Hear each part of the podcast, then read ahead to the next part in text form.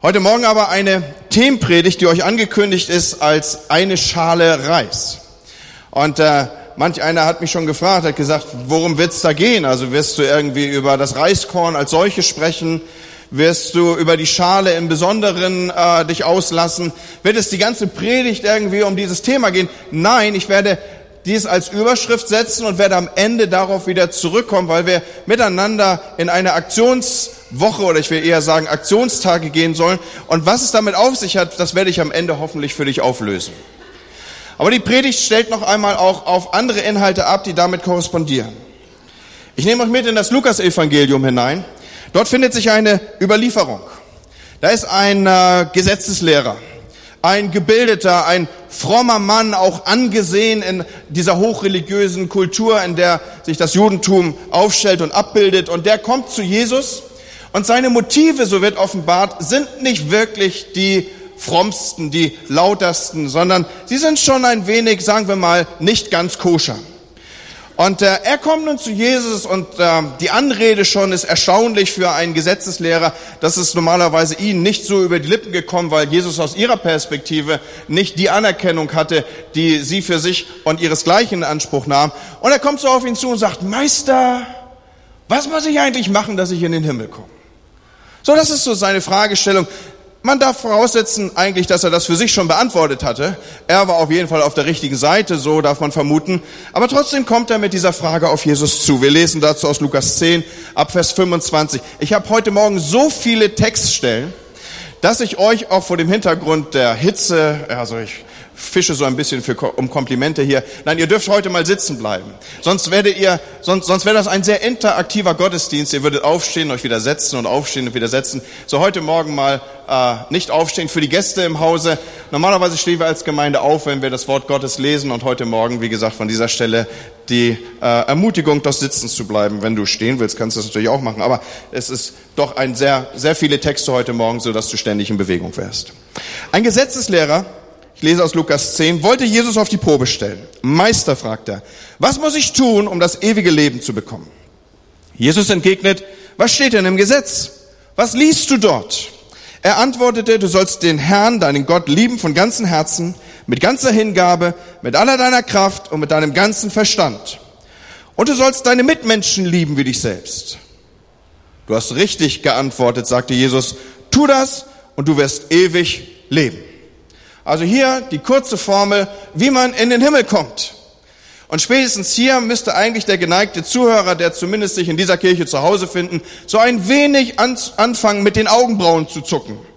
Denn diese Steckstelle ist uns ja bekannt, aber für uns in unserer baptistisch-pfingstlichen Tradition fehlen doch da jetzt entscheidende Dinge. Jesus redet überhaupt nicht davon, dass ein Mensch vernünftig Buße tun muss und umkehren soll.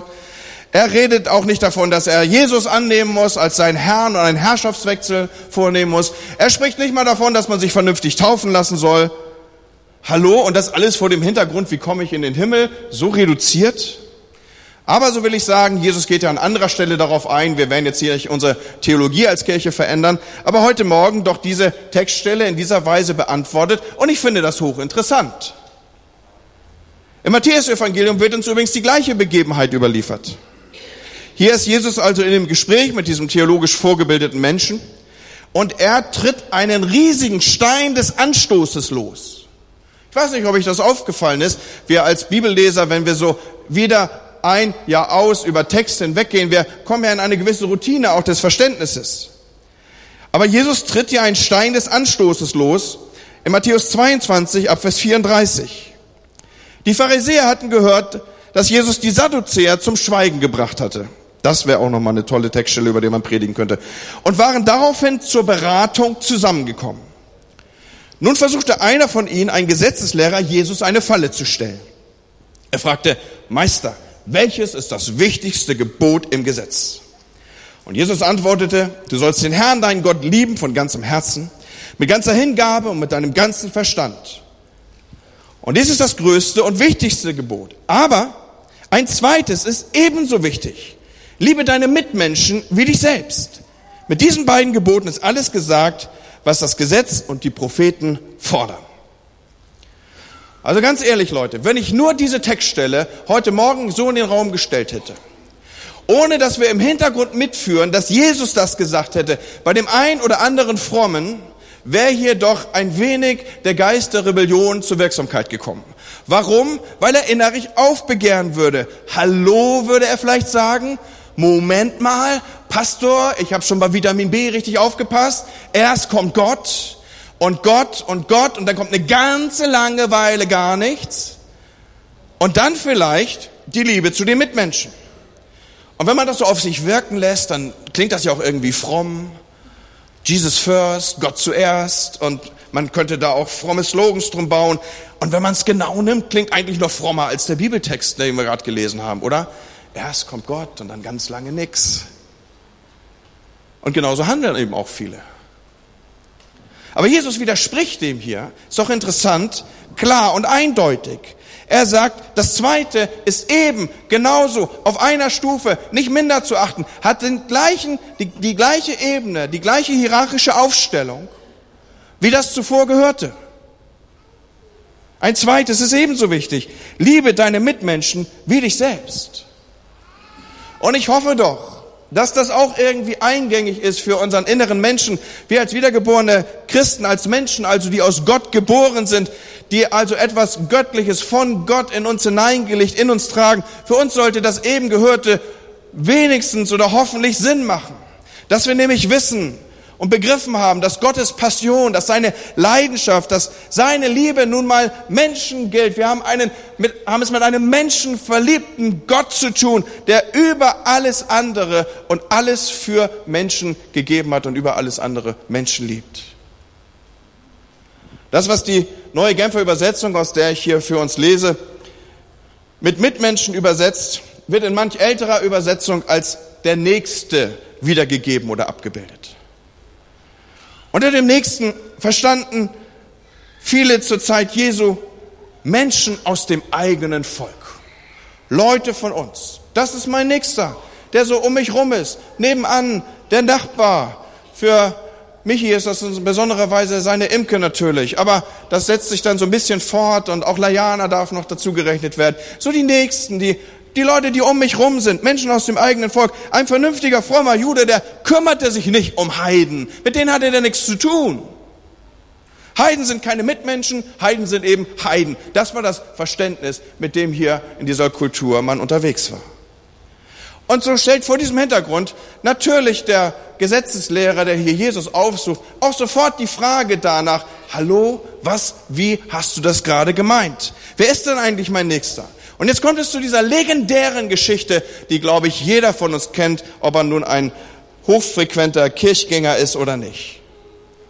Der Mann, so lesen wir weiter ab Vers 29, die vorangegangenen Verse haben wir schon gelesen, dass er eben gesagt bekommt, tu das und du wirst ewig leben. So heißt es weiter ab Vers 29, aber der Mann gab sich damit nicht zufrieden und fragte weiter, wer gehört denn eigentlich zu meinen Mitmenschen? Jesus antwortete ihm mit einer Geschichte. Ein Mann wanderte von Jerusalem nach Jericho. Unterwegs wurde er von den Räubern überfallen. Sie schlugen ihn zusammen, raubten ihn aus und ließen ihn halbtot liegen. Dann machten sie sich davon. Zufällig kam bald darauf ein Priester vorbei. Er sah den Mann liegen und ging schnell auf der anderen Straßenseite weiter. Genauso verhielt sich ein Tempeldiener, ein Levit. Er sah zwar den verletzten Mann, aber er blieb nicht stehen, sondern machte einen großen Bogen um ihn. Dann kam einer der verachteten Samariter vorbei. Als er den Verletzten sah, hatte er Mitleid mit ihm. Er beugte sich zu ihm herunter, er handelte seine Wunden mit Öl und Wein und verband sie. Dann hob er ihn auf, sein Reittier, und brachte ihn in den nächsten Gasthof, wo er den Kranken besser pflegen und versorgen konnte. Und wir wissen, er hatte diese Versorgung delegiert, was übrigens jeder von uns tun kann. Wenn du auch nicht nach Afrika reisen kannst, so kannst du Versorgung, wie der Samariter hier in jedem Fall immer auch delegieren. Am nächsten, als er am nächsten Tag weiterreisen musste, gab er dem Wirt zwei Silberstücke und bat ihn, pflege den Mann gesund.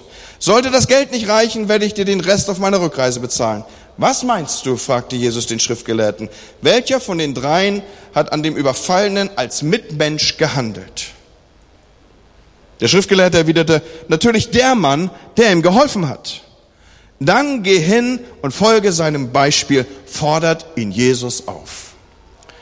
Nun, wir als christlich sozialisierte Menschen, die wir aufgewachsen sind, dass eben die barmherzigen Samariter die barmherzigen Samariter sind, die haben wir für uns als christlich vereinnahmt. Das sind die, wonach wir Hilfsorganisationen benennen. Das sind die, die wir auf unsere Fahne schreiben. Barmherzige Samariter, das sind doch, das sind doch wir. Wir sind doch die Guten. Also, das ist doch das, was wir mit uns verbinden und was wir mit uns in Deckung bringen. Aber lasst uns mal so den Mantel der Verklärtheit von dieser Geschichte ein wenig herunterziehen. Was waren denn Samariter in den Augen der Juden?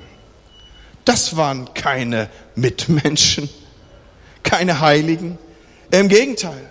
Ein Samariter war in den Augen der Juden ein Ketzer. Der betete an den falschen Stellen einen Gott an, der nicht der Gott der Juden war. So jedenfalls haben die Juden das gesehen. Samariter pilgerten zu den falschen Stellen. Das heilige Buch der Samariter erhielt nur, enthielt nur einen Bruchteil der Schriften, die für die Juden heilig waren. Und wenn jemand eine Selektion vornimmt in der Beurteilung von Gesamtschriften, dann ist das ja eine Sektion und dann sind wir auch ganz schnell dabei, dass das irgendwie eine Art von Sekte ist. Samariter lehnten die in Israel entscheidenden Propheten ab. Samariter waren keine Juden. Sie dienten in den Augen der Juden einem anderen Gott. Ja, jetzt wird es ein wenig schwierig, uns sofort damit aus, zu verbinden. Ja, die Juden hatten für die Samariter ungefähr die gleichen Gefühle. Lass mich ein wenig noch in dieser Wunde poolen. Die Juden hatten für die Samariter die gleichen Gefühle, wie manche Christen sie für Moslems haben. Ja, nee, klar, sind auch Menschen. Aber die sollen mal hübscher bleiben, wo sie sind und die taugen allenthalben für, für Missionsobjekte vielleicht.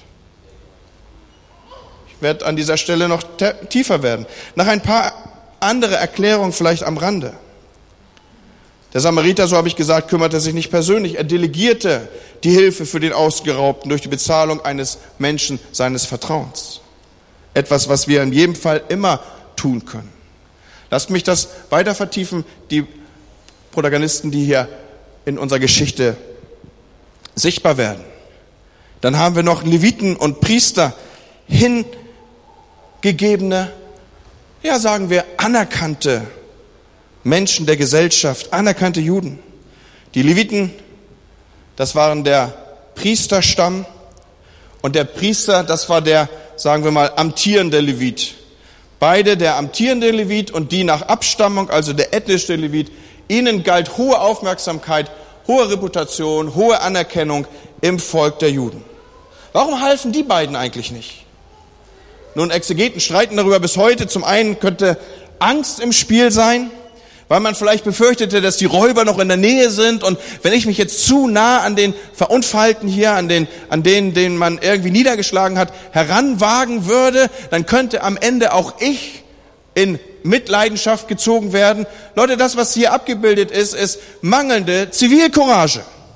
Da hat einer von denen Angst vielleicht, dass noch die Räuber in der Nähe sind und er fürchtet sich einzuschreiten. Heute würden wir dazu Zivilcourage sagen, weil er eigenes Leid befürchtet. Eine andere Erklärung, die uns hier von den Exegeten mitgegeben ist, ist die, dass man vielleicht äh, in dem hier Überfallenen einen Toten vermuten könnte. Sie schlugen ihn halb tot, vielleicht hat er nicht mal mehr gezuckt oder wusste nicht mehr laut zu schreien. Und ein Toter galt für einen Juden, insbesondere für einen Priester, als unrein. Würde und hätte er ihn berührt, hätte er seinen Dienst nicht verrichten können. Er musste das Tote meiden. Er wäre unrein über viele Tage und hätte sich in rituelle Reinigung hineingeben müssen. Wie dem auch sei, was hier abgebildet ist, ist dieses, die beiden frommen Männer, die mit Sicherheit ihren Gottesdienst zelebrierten, die mit Sicherheit ihre täglichen Gebete sprachen, die sich mit Sicherheit im Tempel, also im Haus Gottes wiederfanden in Regelmäßigkeit, sie haben dem Ausgeraubten und Elenden nicht geholfen. Aber wer es tat, war der Heide. Wer es tat, war der Ketzer. Oder darf ich es noch ein wenig intensiver abbilden? Wer es war, war der Andersgläubige. Der half, zeigte sich mitmenschlich und ihn hat Jesus als Vorbild gepointet.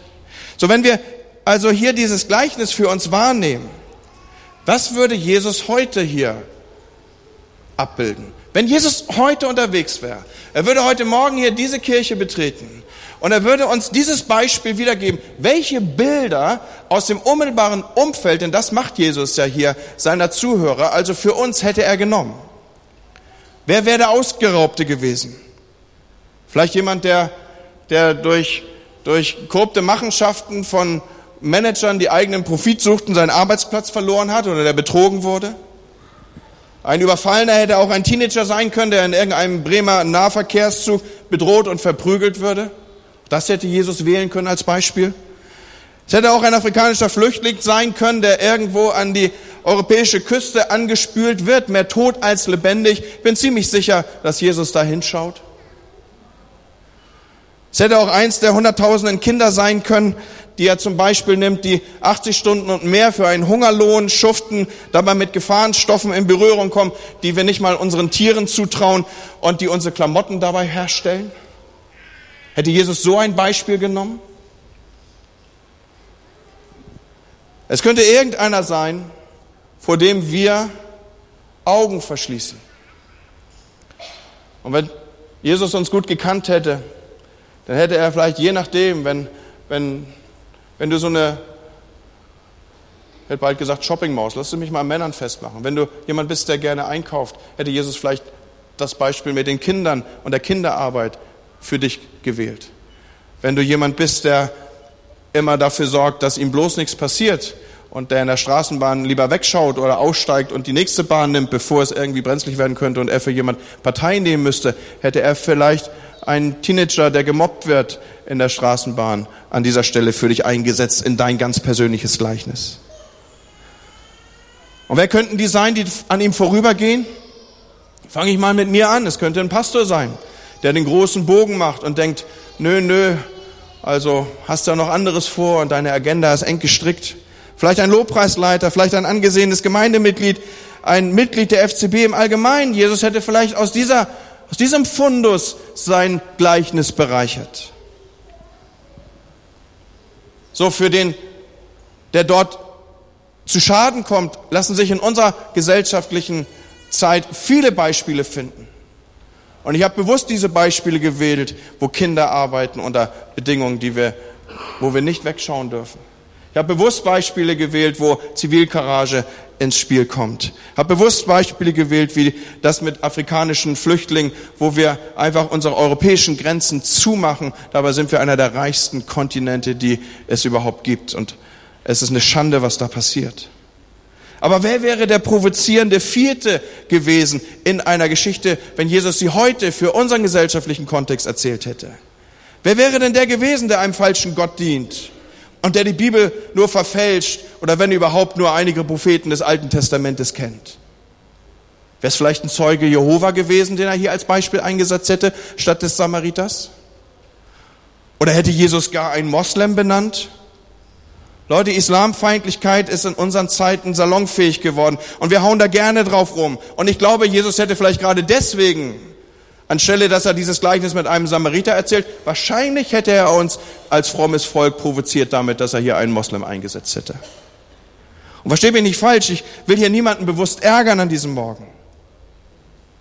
Aber die Frage ist doch, nochmal zurückkehrend auf unsere Textstelle, sehen wir dass unsere Liebe zu Gott in gleicher Ebene, auf gleicher Höhe steht, wie unsere Liebe zu den Mitmenschen. Das ist uns das bewusst, dass dieses Tun Gottesdienst ist. So wie wir Gott anbeten und ihn ehren und das als Gottesdienst benennen, ist es uns bewusst, dass da, wo wir unseren Mitmenschen dienen, dass das in gleicher Weise Gottesdienst ist.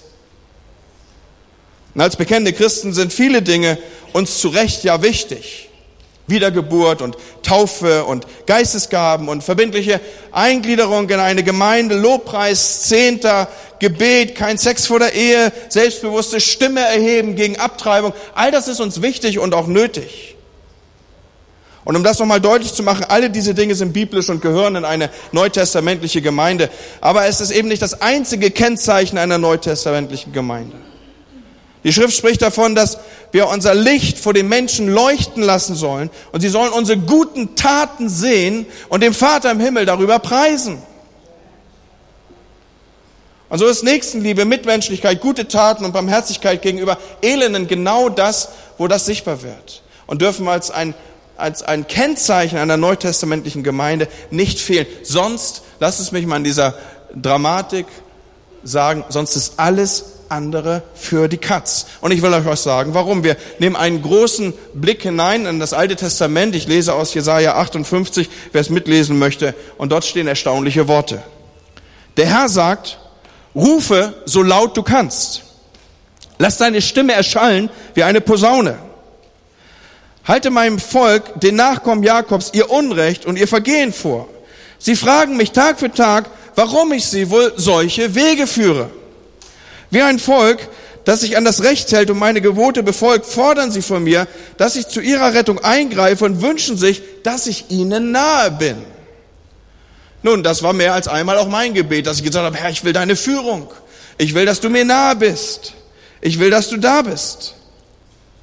Was für einen Sinn hat es, jammern sie, dass wir Fastentage abhalten und deinetwegen Entbehrung auf uns nehmen. Du beachtest es ja gar nicht. Darauf sage ich der Herr. Seht doch, was ihr an euren Fasttagen tut. Ihr geht eurem Geschäft nach und beutet eure Arbeiter aus. Ihr fastet zwar, aber ihr seid zugleich streitsüchtig und schlagt sofort mit der Faust drein. Darum kann euer Gebet nicht zu mir gelangen. Ist das vielleicht ein Fasttag, wie ich ihn liebe? Wenn ihr auf Essen und Trinken verzichtet, euren Kopf hängen lässt und in Sack und Asche geht? Nennt ihr das ein Fasten, das mir gefällt? Nein, ein Fasten, wie ich es haben will, sieht anders aus. Löst die Fesseln der Gefangenen. Nehmt das drückende Joch von ihrem Hals. Gebt den Misshandelten die Freiheit und macht jeder Unterdrückung ein Ende. Ladet die Hungernden an euren Tisch. Nehmt die Obdachlosen in euer Haus auf. Gebt denen, die in Lumpen herumlaufen, etwas anzuziehen und helft allen in eurem Volk, die Hilfe brauchen. Dann strahlt euer Glück auf wie die Sonne am Morgen und eure Wunden heilen schnell. Eure guten Taten gehen euch voran und meine Herrlichkeit folgt euch als starker Schutz. Dann werdet ihr zu mir rufen und ich werde euch antworten, wenn ihr um Hilfe schreibt, werde ich sagen, bin doch längst da, hier bin ich. Warum? Weil Gott bei den Armen ist. Wenn ihr aufhört, andere zu unterdrücken, mit den Fingern spöttisch auf sie zu zeigen, wenn ihr aufhört, schlecht über sie zu reden, wenn ihr den Hungernden zu essen gebt und euch den Notleidenden zuwendet, dann wird, dann wird eure Dunkelheit hell werden. Rings um euch her wird das Licht strahlen wie am Mittag. Ich, der Herr, werde euch immer und überall führen. Auch im dürren Land werde ich euch satt machen und meine Kraft geben. Ihr werdet wie ein Garten sein, der immer genug Wasser hat, wie eine Quelle, die niemals versiegt, was seit langen das seit langer Zeit in Trümmern liegt, werdet ihr wieder aufbauen. Auf den alten Fundamenten werdet ihr alles von neuem errichten. Man wird euch das Volk nennen, das Lücken in den Stadtmauern schließt und die Städte, in mancher Übersetzung heißt es, die Ruinen wieder bewohnbar machen. Leute, das ist der Hammer, dieses Wort. Das ist der Hammer. Das ist die Antwort für alle deine Fragen, warum du so irritiert bist, dass Gott nicht zu dir redet und dich führt.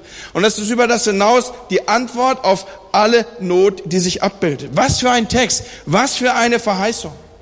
Freunde, die frühen, die frühe Kirchengeschichte ist ein Steckenpferd von mir. Deswegen werde ich euch immer mal wieder davon Dinge einfließen lassen. Ich beschäftige mich sehr intensiv damit. Geht davon aus, dass in der frühen Gemeinde zu Jerusalem, ihr erinnert euch, mal waren 5000 dabei, dann kamen wieder 3000 dazu. Sehr viel größer war die Community damals in Jerusalem gar nicht. Da war schon die ganze Stadt relativ durchdrungen. Aber man geht davon aus, dass alleine die Gemeinde in Jerusalem bis zu dreieinhalbtausend Menschen täglich mit Nahrung versorgte. Das waren nicht nur die Witwen und Waisen, wo es in Apostelgeschichte 6 dann zu ein wenig Murren kam zwischen hellenistischen und den jüdischen Witwen, sondern man ging davon aus, dass sie in dieser Weise einfach sichtbar waren. Es gibt Überlieferungen, dass die Gemeinde zu Rom wenige Jahre später als christliche Gemeinde inmitten dieses äh, auf den Cäsar ausgerichteten Gott, äh, dass sie bis zu 1500 Menschen jeden Tag speiste. So ist es überliefert. Und was bildet sich denn hier für uns ab? Lobpreisgottesdienst, Sonntagmorgen-Gottesdienst, Gebete, Fasten ohne Nächstenliebe. Die sind nichts anderes als Lärmbelästigung im Himmel, Leute. Löst die Fesseln der Gefangenen, nehmt das drückende Joch von ihrem Hals, gebt Misshandelten Freiheit, ladet Hungernden an euren Tisch, nehmt Obdachlose in euer Haus auf, gebt denen, die in den Lumpen herumlaufen, was anzuziehen und helft denen, die Hilfe brauchen. Dann strahlt euer Glück auf wie die Sonne am Morgen. Also glauben wir Gottes Wort oder glauben wir es nicht, Leute? Und eins fand ich besonders bemerkenswert. Eure Wunden heilen schnell. Das war mir nie aufgefallen. Eure Wunden heilen schnell. Mann, als Pastor, du glaubst nicht, wie oft ich höre, wenn nur erst das, wenn nur erst jenes, wenn ich nur erst heil geworden wäre, wenn ich nur erst heil geworden bin, dann, wenn jenes, wenn das eingetreten ist, dann werde ich mich kümmern, dann werde ich in dieser Weise, dann werde ich in jeder Weise unterwegs sein. Was für ein Unsinn, Leute. Nächstenliebe ist nicht nur konkrete Hilfe für den Nächsten, sondern wenn ich in dieser Weise operiere, lass es mich mal so sagen, dann ist das Balsam für meine eigene Seele, weil Gottes Wort sagt mir, meine Wunden heilen schnell, wenn ich so unterwegs bin. Das ist eine Verheißung von Gott. Und weiter heißt es, Gottes Herrlichkeit wird mir folgen, sein Schutz wird mich umgeben. Mann, das ist doch das, wofür ich jeden Tag bete. Als ich das auf mich wirken ließ, es hat mir den Kitt aus der Brille geschlagen, Leute. Im Neuen Testament tritt Jesus ja eigentlich nur an einer Stelle als Weltenrichter auf, beziehungsweise wird uns beschrieben. Es, er gibt uns im Matthäus-Evangelium einen kleinen Einblick in dieses Weltenrichteramt am Ende der Zeit. Und er lässt uns Einblick nehmen in die Kriterien, die Maßstäbe und Gesetze der Ewigkeit, nach denen er richten wird. Matthäus 25 für alle, die das jetzt nicht glauben können, was kommt. Wenn der Menschensohn in seiner Herrlichkeit kommt, begleitet von allen Engeln, dann wird er auf seinem Herrscherthron Platz nehmen. Alle Völker der Erde werden vor ihm versammelt werden und er wird die Menschen in zwei Gruppen teilen, so wie ein Hirte die Schafe von den Böcken trennt. Die Schafe wird er auf seine rechte Seite stellen und die Böcke auf seine linke Seite. Dann wird der König zu denen auf seiner rechten Seite sagen, kommt her, euch hat mein Vater gesegnet. Nehmt Gottes neue Welt in Besitz, die er euch von Anfang an zugedacht hat. Denn ich war hungrig und ihr habt mir zu essen gegeben. Ich war durstig und ihr habt mir zu trinken gegeben. Ich war fremd und ihr habt mich bei euch aufgenommen. Ich war nackt und ihr habt mir etwas anzuziehen gegeben. Ich war krank und ihr habt mich versorgt. Ich war im Gefängnis und ihr habt mich besucht. Wir alle kennen diese Geschichte. Und als Reaktion auf dieses, diese Erzählung wird Jesus dann von denen, die auf der rechten Seite stehen, gefragt, wann sie das denn bitteschön alles hätten tun sollen. Und Jesus antwortet ihnen, was ihr einem der geringsten getan habt, was ihr einen eurer geringsten Mitmenschen getan habt, das habt ihr mir getan. Ich werde das gleich noch ein wenig intensiver abbilden wollen. Aber hier stellen sich ja ganz konkrete Fragen. Wo und wie wirke ich mit, dass dem Hunger in dieser Welt begegnet wird? Wisst ihr, dass Tausende von Kindern sterben in der Zeit, wo ich hier predige? An Hunger?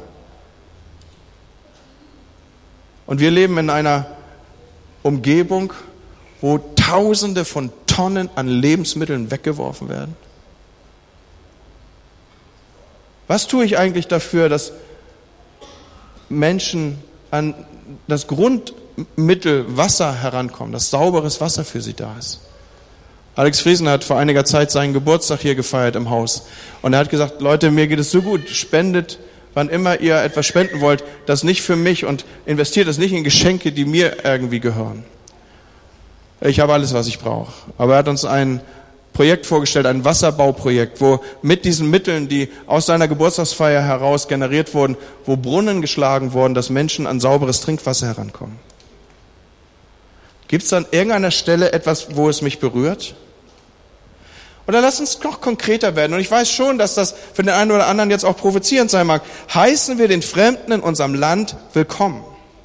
Und ich möchte euch da ein wenig Hintergrund geben, wie das Wort Gottes hier zu verstehen ist, das gibt übrigens über 2000 Stellen, die das thematisieren, schon im Alten Testament. Wo Gott sagt, lasst den Fremdling unter euch wohnen. Es gibt mosaische Gesetze, da können wir nachlesen, wie mit dem Fremdling umzugehen war. Und eins ist doch hier besonders. Das möchte ich mal herausstellen. Fremd bedeutete in Israel übrigens immer, dass der Fremde Fremder bleiben durfte. Dem wurde nicht geholfen so vor dem Hintergrund, naja, wenigstens hat er mal nach Christus gefragt. Dem wurde nicht geholfen vor dem Hintergrund, naja, wenn der sich bereit erklärt, irgendwie in irgendeiner Form hier sich auf unsere Kultur einzulassen, wenn das einer von uns wird, naja, wenn der sich am Ende noch bekehrt, na dann helfen wir ihm, ist doch logisch. Nee, keine Spur. Das hatten die Juden überhaupt nicht drauf. Du wurdest Jude durch Geburt. Ja, die hatten diesen missionarischen Ansatz, ich helfe ihm, weil das ist irgendwie eine missionarische Ader von mir. Den hatten die gar nicht drauf. Jude wurde man bei, durch Geburtsrecht, wenn irgendwie mein Sohn oder die Tochter einer jüdischen Mutter war. Und es heißt dir, ich war fremd und ihr habt mich bei euch aufgenommen. Mann, Leute, überlegen wir doch mal, wie schwer es uns schon fällt, unser eigenes Gemeindehaus für Fremde zu öffnen, wie viel mehr unsere Wohnung. Oder wie sieht es eigentlich aus mit dem vielen, was du an Kleidung hast? Oder kümmern wir uns um Kranke? Wie sieht es mit Gefangenen aus? Leute, fest steht das Reich Gottes, dessen Bürger wir doch sind, ruft uns da rein. Und zwar nicht als eine Empfehlung, das ist eine Forderung. Das ist eine Forderung, Leute. Dann wird der König antworten, ich versichere euch, was ihr für einen meiner geringsten Brüder oder für einen meiner geringsten Schwestern getan habt, das habt ihr für mich getan. Dann wird der König zu denen auf seiner Linken sagen, geht mir aus den Augen, Gott hat euch verflucht. Fort mit euch das ewige Feuer, das für den Teufel und seine Engel vorbereitet ist. Denn ich war hungrig und ihr habt mir nichts zu essen gegeben. Ich war durstig und ihr habt mir nichts zu trinken gegeben. Ich war fremd, aber ihr habt mich nicht aufgenommen. Ich war nackt, aber ihr habt mir nichts anzuziehen gegeben. Ich war krank und im Gefängnis, aber ihr habt euch nicht um mich gekümmert. Ja, das muss man jetzt erstmal verdauen. Und jetzt sucht man irgendwie, ich weiß nicht, wie es euch geht, aber, aber dann, dann fangen so die Gedanken amok zu laufen und sagen, oh, oh, oh, oh, wie komme ich raus aus der Nummer? äh, Gibt es irgendwie einen Weg? Und dann, dann bist du vielleicht christlich sozialisiert und du bist von frühester Zeit dabei und du kennst dich in der Bibel aus und sagst, ja genau, Pastor, ich habe aufgepasst, ich, ich nehme das Wort Gottes wörtlich, steht doch hier, genau, siehst du doch, es geht um die geringen Schwestern und Brüder an. Ja, ich werde mich doch um meine Christengeschwister kümmern. Natürlich spende ich für die und insbesondere für verfolgte Brüder und Schwestern. Ich soll meinen Glaubensgeschwistern helfen, steht hier. Doch nicht die große Bandbreite, die du hier gerade aufziehst, Pastor. Also zunächst dürfen wir mal festhalten, ja und unbedingt, du sollst zuallererst auch deinen Glaubensgeschwistern und insbesondere den Geringen helfen. Unbedingt und ja. Allerdings solltest du auch diesen Text hier so verstehen und solltest wissen, dass es Christen, wie wir sie heute kennen, zu dem Zeitpunkt, wo Jesus diese Geschichte erzählt, noch gar nicht gab. Infolgedessen kann er sie auch nicht gemeint haben. Es gab Messias-gläubige Juden und davon auch nicht zu viele. Nein, Jesus, er spricht hier ja als Jude zu Juden und trotzdem grenzt er sich von ihnen ab, verwandtschaftlich. Was hier abgebildet ist, ist, dass Jesus sich offensichtlich verbrüdert mit Schwachen, mit Armen, mit Leuten, die wir nicht auf der Rechnung haben. Und was soll ich euch sagen vor dem Hintergrund dieses Themas und dieses Morgens? Wenn du wissen willst, was der Wille Gottes ist, dann ist es in diesen beiden Dingen zusammengefasst, die auf einer Ebene gleichberechtigt nebeneinander stehen. Ehre Gott mit allem, was du hast und kannst. Da haben wir übrigens auch noch viel Luft nach oben, Leute. Lass es mich mal so ausdrücken. Wir lesen in der Apostelgeschichte, wenn das Volk Gottes zusammenkam, wenn die erste Gemeinde zusammenkam, dann heißt es, dass sie zusammenkamen und sie brachen Brot und hatten Gemeinschaft und Gebet und all diese Dinge. Und es steht ein bemerkenswerter Satz, wenn man ihn aus dem Griechischen übersetzt oder auch modernere Übersetzungen haben diesen Inhalt aufgenommen. Dort wird ausgedrückt, sie kamen zusammen mit überschäumender Freude steht da. So, also hast du heute Morgen deinen Nachbarn schon ein bisschen was von überschäumender Freude abbilden können? Also es ist ja noch Gelegenheit dazu. Wir haben diesen Gottesdienst noch nicht für beendet erklärt. Ja? So, sie kamen zusammen mit überschäumender Freude. Wisst ihr, wann ihr das letzte Mal zwei Tage heiser war? Es war die Nacht und die darauffolgenden zwei Tage, nachdem wir Weltmeister geworden waren. Ich habe mit vielen anderen zusammen diesen Moment erlebt. Es wird sich historisch in mein Leben eingegraben haben. Ich werde den Moment nie vergessen, wo ich gewesen bin. Ich kann euch genau sagen, wo ich, wo, wo, wo ich war. Ich stand auf einem Stuhl und ich schrie aus, aus mit aller, jeder Faser meines Seins. Okay. Die ersten Christen kamen zusammen, ihren Gott zu feiern mit überschäumender Freude. Leute, da ist noch viel Luft nach oben. Aber das zweite, was sie taten, war, dass sie Nächstenliebe wirkten. In der Gemeinde zu Jerusalem, ich habe es euch abgebildet, ihre, ihre Mildigkeit heißt es einmal in der Bibel, war allen Menschen offenbar. Die wussten, wenn du dich an die Christen hältst, dann ist in irgendeiner Weise der Tag für dich gerettet. Darin ist das ganze Gesetz und die Propheten zusammengefasst.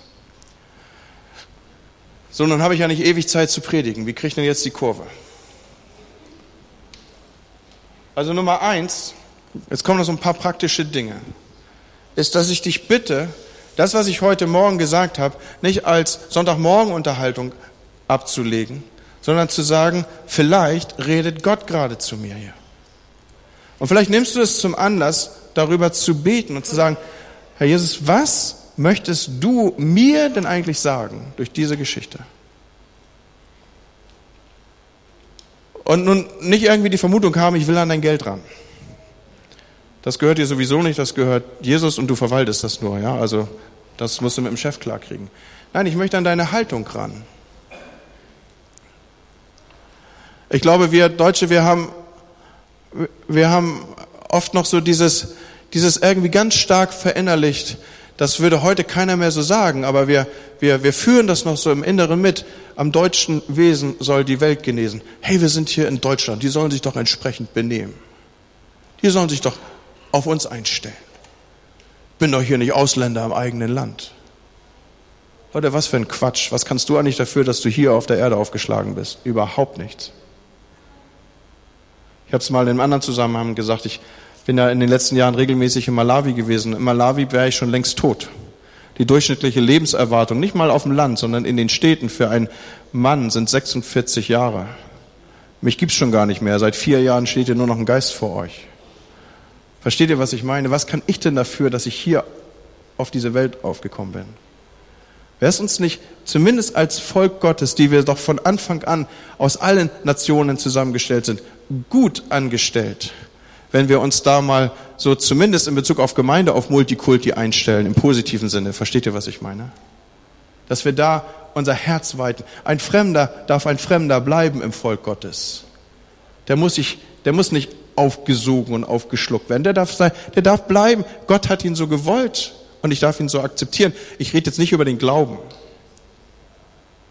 sondern ich rede über, wir sind hier deutsch. Vielleicht ist das ein Punkt, den Gott mit dir besprechen will. Oder ich habe ausgedrückt, dass Jesus das Gleichnis vielleicht erzählt hätte mit Kindern, die 80 Stunden schuften, damit du eine billige Jeans hast. Es gab vor ein paar Tagen einen Thementag auf Arte, den habe ich mir vor dem Hintergrund dieser Predigt angeschaut. Und Leute, ich saß davor und je länger diese Reportagen gingen, eine schloss an die andere an, desto mehr liefen mir die Tränen. Ich sah Kinder deutlich unter zehn Jahre, die Hosen für namhafte Hersteller, die auch wir hier in Bremen haben, produzierten, im Akkord. Vorgegebene Stückzahlen. Wenn die Stückzahl nicht erreicht wird, wenn die Gesamtstückzahl nicht erreicht wird, das war etwas, was ich nicht wusste, dann bekommen die keinen Tageslohn weil man damit den Ansporn setzen will, die Stückzahl zu erreichen. Die Stückzahl bzw. der Tageslohn für 25 Jeanshosen ist im Übrigen zwei Euro. Wenn du heute nach Hause kommst und du wechselst die lange Hose gegen die Shorts, damit du dann irgendwie auf Terrasse gehen kannst, dann guck doch mal rein, wo das hergestellt ist. Bangladesch, Vietnam, das sind die typischen Orte, an denen das für uns hergestellt wird. Leute, ich will ja gar nichts gegen billige und günstige Jeanshosen sagen. Aber wie wär's denn, wenn wir nicht jeden Trend mitmachen? Wie wär's denn, wenn wir nicht immer die aktuelle Saison tragen? Lüdi und ich haben vor einiger Zeit, schon zwei, drei Jahre zurück, mal eine Festlegung getroffen, dass wir gesagt haben, wenn es irgendwie geht, versuchen wir Secondhand zu kaufen oder Sachen aus der nächsten Saison. Und da gibt es mittlerweile gute Möglichkeiten. Ich weiß nicht, TK hat sich ja als ein hervorragendes Shoppingparadies herausgestellt. Da kriegst du meistens Sachen aus der nächsten Saison. Also aus der, das ist keine aktuelle Ware, das ist Saisonware von zwei, drei Jahren zurück. Bei eBay, ja. So, oder ich habe auch kein Problem mit H&M, Leute, oder mit Primark oder sowas.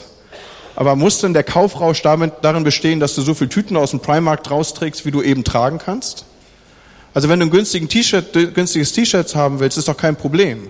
Aber es müssen doch nicht zehn sein, in jeder Farbe und passend zu deinen Fußnägeln. Also den lackierten Fußnägeln. Ich meine jetzt nicht, ich meine jetzt nicht dieses orthopädisch beige, ja. Oder wie wäre es, wenn wir einfach mal grundsätzlich begreifen, dass das, was wir haben, nicht für unser eigenes Glück da ist, sondern dass wir vielleicht hier als Privilegierte mit einem guten, sicheren Gehalt, dass wir wie keine anderen prädestiniert sind, das, was wir haben, zu teilen. Wusstest du, dass man mit 50 Cent am Tag eine sechsköpfige Familie in Afghanistan durchbringen kann? Wusstest du, dass man mit 5 Euro am Tag einem Kind den ganzen Winter finanzieren kann?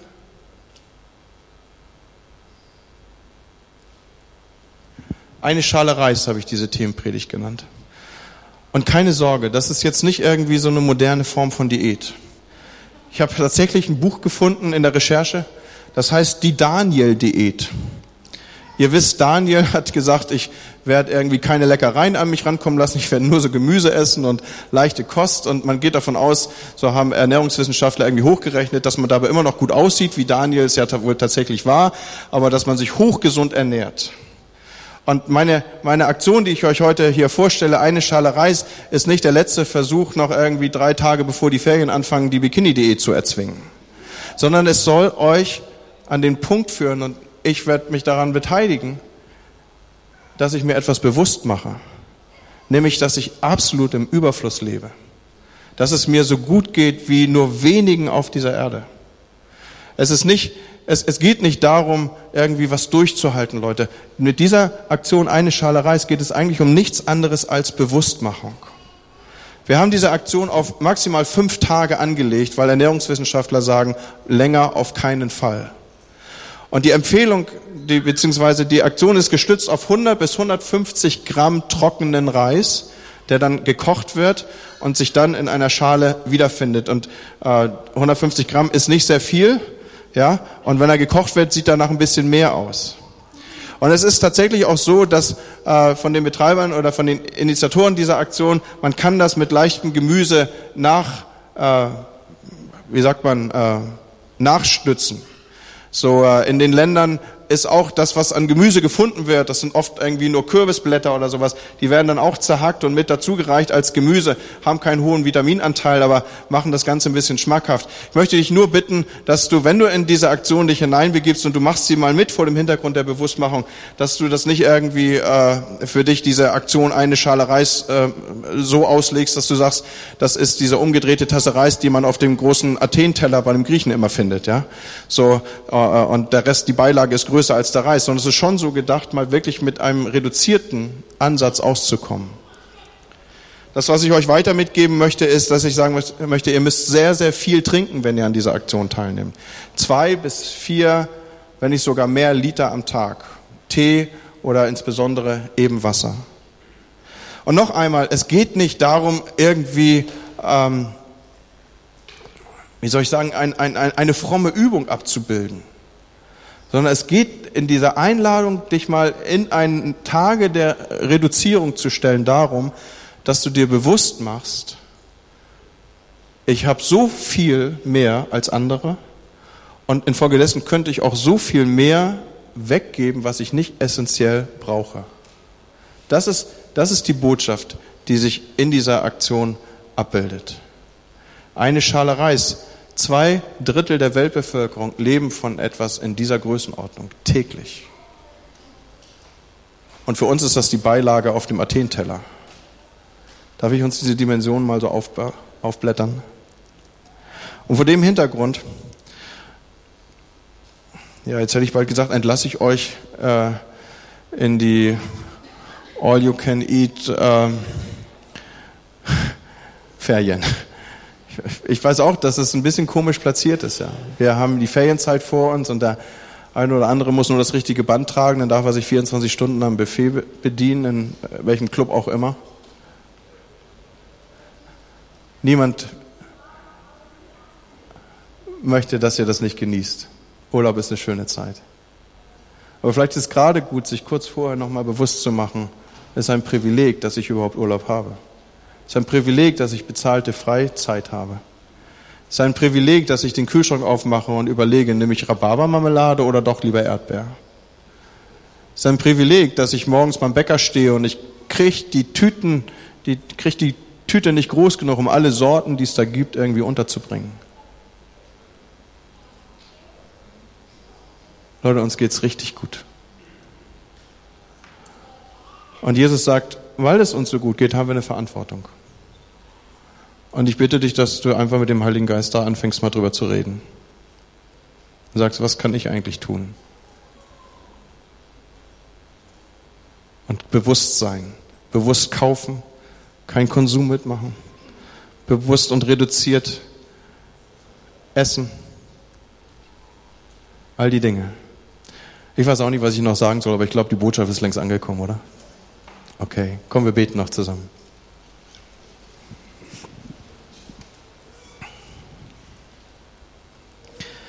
Herr Jesus, ich danke dir dafür, dass wir, um die Dinge aus deinem Wort, wie ich sie heute Morgen abgebildet habe, nicht einen Bogen machen brauchen, sondern dass wir sie genauso als dein Wort nehmen, wie dass du unser guter Hirte bist und dass du uns nichts mangeln lässt und dass du uns auf frische Wasser führst und Weiden und all das, Herr. Und heute Morgen dein Wort zusammengefasst, das, was die Propheten und das, was Gott will, in diesen beiden Aussagen. Liebt Gott und liebt die Menschen. Ja, und ich möchte dich für uns alle stellvertretend um Vergebung bitten, wo wir einfach wild gekauft haben, wo wir gedacht haben, das gehöre uns, wo wir Dinge als selbstverständlich genommen haben, wo wir nicht aufgestanden sind, Herr, auch gegen Elend, wo wir uns wo, wo wir tot sind an der Stelle und nicht mehr zucken, wenn, wenn, wenn, wenn Kinder sterben und verdursten, Herr. Herr, du hast uns heute Morgen deutlich gemacht, dass du das persönlich nimmst.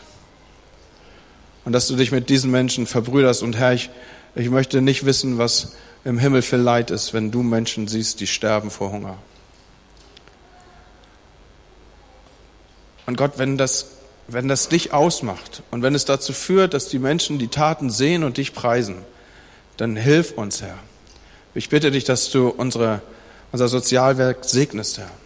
Ich bete, dass du unsere diakonischen Impulse segnest. Ich bete, dass du Verschenke segnest und dass du es mehrst und groß machst, Herr, und dass du uns mit Kreativität beschenkst und auch mit Mitteln ausstattest, Herr, einfach zu dienen und Menschen in dieser Weise deine Liebe sichtbar zu machen. Ja, wir wollen da nicht rangehen mit so einer Pseudo-Evangelisation, mit so einem pseudomissionarischen Gedanken, dass wir irgendwie Glauben erkaufen könnten, sondern wir wollen Leute schlecht lieben, den Fremdling lieben, ihm aufnehmen, wie das dein Wort sagt, Herr. Und alles andere dafür wirst du sorgen. Darum bete ich im Namen Jesu. Und ich bete auch, Herr, dass heute Morgen jemand, der dich nicht kennt, vielleicht diese Predigt, so unorthodox sie dafür auch sein mag, zum Anlass nimmt, über dich nachzudenken und zu einer Beziehung zu einem Gott, der ihn liebt, nachzudenken. Amen. Amen.